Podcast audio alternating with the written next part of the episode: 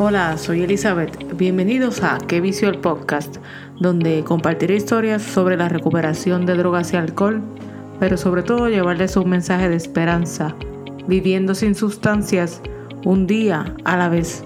Acompáñame.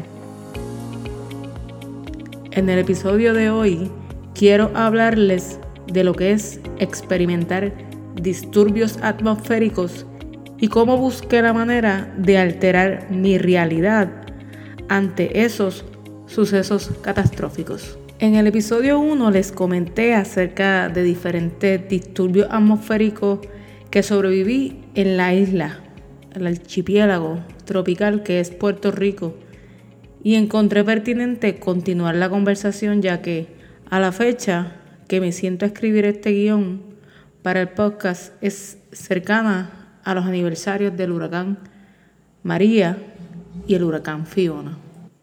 Era un 19 de septiembre del 2017 cuando mi esposo y yo nos preparábamos para el evento más incierto y terrible de la historia para nosotros como matrimonio y como país en colectivo. Cada vez que salían los boletines del tiempo era básicamente un sálvese quien pueda. El huracán María venía a pasar por la isla con vientos catastróficos, categoría 4, categoría 5. Mi esposo y yo hablamos con un amigo para que nos ayudara a poner tablones de madera para proteger las ventanas y las puertas de nuestra casa. Recogimos nuestras pertenencias, llevamos a nuestro perrito y nos encomendamos a Dios porque no sabíamos el desenlace de todo. Dejamos nuestra casa para refugiarnos y pasar el huracán junto a mi familia en otro pueblo. El camino de mi casa a la casa de mi familia es aproximadamente una hora en carro. Antes de llegar a la casa de mi familia, ya yo había tomado varias cervezas. Era tanta, tanta la ansiedad y el nerviosismo en mí que cuando llegué me dieron una pastilla para calmar los nervios. Dormí unas horas y cuando despierto los efectos del huracán estaban en pleno apogeo. Una vista horrible del comienzo de la devastación, pero yo estaba en otro planeta. Bajo los efectos del calmante veía los árboles en el piso, la verja de la casa donde estaba básicamente en el piso también. Y yo estaba en una nube porque yo no quería aceptar la realidad. Cuando se fueron los efectos de la pastilla, la vida me dio un reality check Ey, estás aquí y no hay vuelta atrás. Estás sin luz, sin comunicaciones y no sabes si puedes regresar a tu casa porque las carreteras estaban intransitables. Eso me decía yo a mí.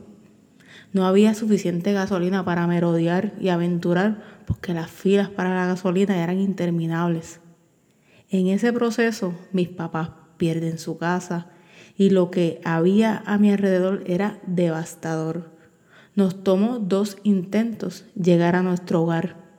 La primera vez fuimos tres días luego del paso del huracán. Una ruta que antes era casi una hora nos tomó dos horas y no pudimos pasar porque el río se salió de su cauce. Y así tuvimos que regresar al refugio inicial, la casa de mi familia Llegamos de noche y con mucho miedo.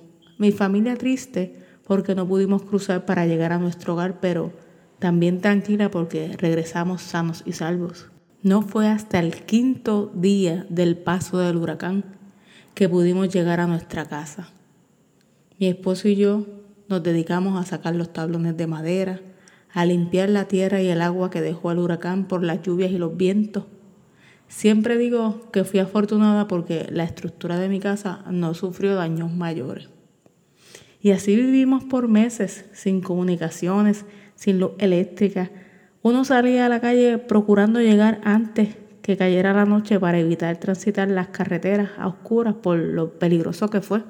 Puerto Rico volvió a la época de antaño porque solo funcionaba la radio, emisoras que podían funcionar con diésel si conseguían y en las noches prendíamos el carro un rato para refrescarnos con el acondicionador y escuchar la radio AM. Tantas noticias devastadoras de personas encamadas, enfermas en lugares remotos, que gritaban y suplicaban por tener los servicios básicos, lo necesario para vivir.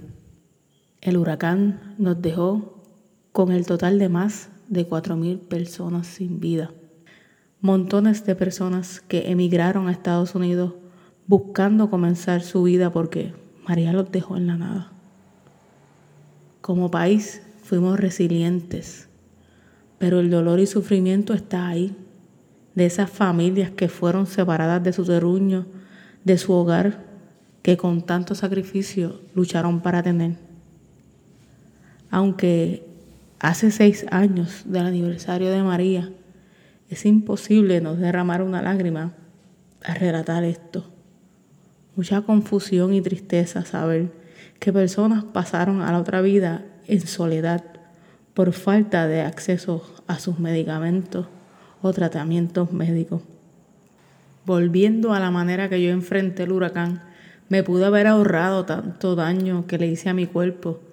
No hay manera o plan perfecto para experimentar un suceso así de catastrófico. De María paso a contarles del huracán Fiona, dos días antes del quinto aniversario del huracán María. Nuevamente sufrimos el embate de otro sistema catastrófico, inundaciones impresionantes y alarmantes.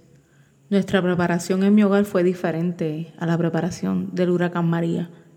Esta vez nos quedamos y aunque fue aterrorizador, fue la mejor decisión que tuvimos. En el mes de septiembre del 2022 yo tenía casi tres meses de sobriedad bastante reciente en mi vida sin alcohol. Mis emociones estaban a flor de piel. Todos mis miedos se unieron para ese momento. Estar en el balcón de la casa gritando, ¿se está metiendo el agua? Con la escoba en mano tuve que desistir y dejar que el agua hiciera lo que tenía que hacer. Era algo completamente fuera de mi control. Tener la casa inundada, refugiarnos bajo el techo del patio y escuchar que mientras yo le pedía y cantaba a Dios que cesara la lluvia, era cuando más intenso llovía. En este caso, mi casa tenía luz porque tiene batería y placas solares, pero eso no significa que no sufrí de ansiedad. Mi esposo sacó la mayoría del agua que entró a la casa. Yo estaba muy triste y me quedé casi inmóvil. Saber que había perdido cosas materiales de mi casa y que era revivir María, el accidente que por poco nos vamos por el risco, la ansiedad del terremoto del 2020, todas, pero todas las emociones a la vez. Saber que tantas familias vivieron momentos difíciles y hasta peores que los míos me causaba mucha tristeza. En comparación con el huracán María, que usé el alcohol como parcho, con Fiona fui completamente sobria y expuesta a todo. No tenía un grupo de apoyo, pero siempre puse mi sobriedad primero. Mi salud podría empeorar si no lo hacía. Aunque mi sobriedad emocional era cuestionable, no tenía una rutina o un ritual para manejar todas las emociones. En la vida hay situaciones que están completamente fuera de mi control y de mis manos. Ahora, a casi 15 meses de sobriedad, vivo un día a la vez, enfocándome en el momento presente si es bueno de vez en cuando recordar el pasado para comparar el progreso que he tenido a través del tiempo y confirmar que a pesar de tener vicisitudes, una copa de alcohol no va a mejorar mi vida, una cerveza no va a cambiar mi estado mental para bien, al contrario, es una trampa seductora y un engaño total para mi recuperación y para mi bienestar. En los momentos que la mente me quiere traicionar, y ponerme a dudar mi decisión de no tomar es cuando me toca darle pa'lante a la cinta y evaluar qué pasaría si me dejo llevar por el momento, qué pasaría si me dejo llevar por ese alivio temporero, escapar versus afrontar la realidad, el dolor, la tristeza, la inseguridad, las situaciones incómodas. Por eso la sobriedad es un trabajo diario que requiere consistencia, requiere compromiso, porque yo estoy a ley de un trago para recaer. Así de crucial es batallar con las adicciones. Y llegamos al fin del episodio. Yo sé que se me ponen tristes y me dicen, pero ¿por qué tan cortito? Yo quería más. Y sí, hay tela para cortar, pero en esta ocasión quería aprovecharla para conmemorar el aniversario del huracán María y del huracán Fiona, hacer una comparativa en lo que es experimentar un evento catastrófico con sustancia versus sin sustancia. Aunque siempre vivo de ahora en adelante un día a la vez, a veces es bueno mirar hacia el pasado para evaluar y ver el progreso que he tenido como persona. Quiero saber de ustedes, qué temas quieren escucharme hablar, acepto las críticas constructivas. Así que quieres compartir tu historia, la invitación para mi podcast está abierta. Como dice el refrán, si estás en recuperación, ya tú no tienes un secreto que pueda hacerte daño.